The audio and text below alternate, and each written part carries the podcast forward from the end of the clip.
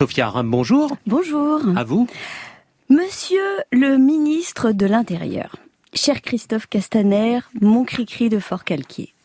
Je repense à l'état de grâce dans lequel tu devais être ce 16 octobre 2018 lorsque tu es entré place Beauvau, fier comme un bar tabac, des chaussures toutes neuves et le mulet taillé de près pour passer pour passer en revue cette horde de policiers au garde à vous.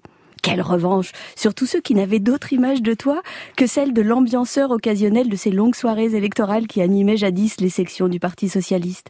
Que de chemin parcouru, toi que rien ne prédisposait à tutoyer les sommets de l'État, dîner avec tes dirineurs et même rouler des paloches dans les soirées endiablées du Noto et d'ailleurs. J'imagine qu'il n'y a pas un seul jour où tu ne goûtes l'intense jubilation d'avoir, par la rencontre inopinée entre le hasard et le plus improbable concours de circonstances de l'histoire de la Ve République, avoir été nommé ministre de l'Intérieur. Alors oui, bien sûr, tu sais maintenant que ce métier ne se résume pas à être le chef de toutes les voitures à pimpon ou à entrer gratos dans toutes les boîtes de France et de Navarre. J'imagine également que face au nombre de mains arrachées, d'yeux crevés, de crânes fracassés et maintenant la mort suite à une interpellation, tu ne peux que constater que tout cela ne relève pas d'une disproportion des moyens employés, mais plutôt d'un glissement de l'état de droit vers le grand n'importe quoi et que, pour être plus précise, ça godaille sévèrement du manche ou ça branle sérieusement du chef c'est un peu comme tu veux.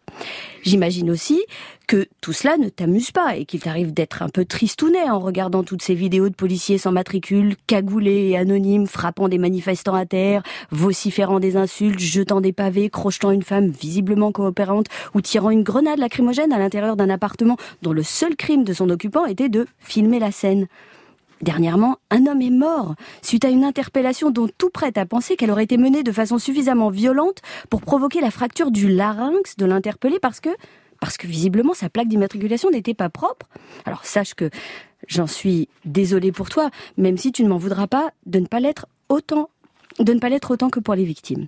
Bon, j'ai malgré tout l'impression que dans la confusion des sentiments qui t'habitent, il y a quelque chose dont tu n'as pas encore pris la mesure, quelque chose d'essentiel, de central, de fondamental, un truc gros comme un éléphant au milieu de ton bureau lambrissé et que tu sembles ignorer benoîtement. D'ailleurs, lorsque je vais te le dire, tu vas certainement me répondre Ah mais oui, bien sûr, suis-je bête?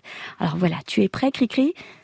C'est à toi de siffler la fin de la récréation. C'est dans ta fiche de poste, c'est dur, je sais, mais c'est le job et c'est ton putain de job. Alors, à moins de laisser s'installer un changement de régime, il est temps de faire le ménage et de prendre tes responsabilités parce que tant que tu es en poste, personne ne le fera à ta place.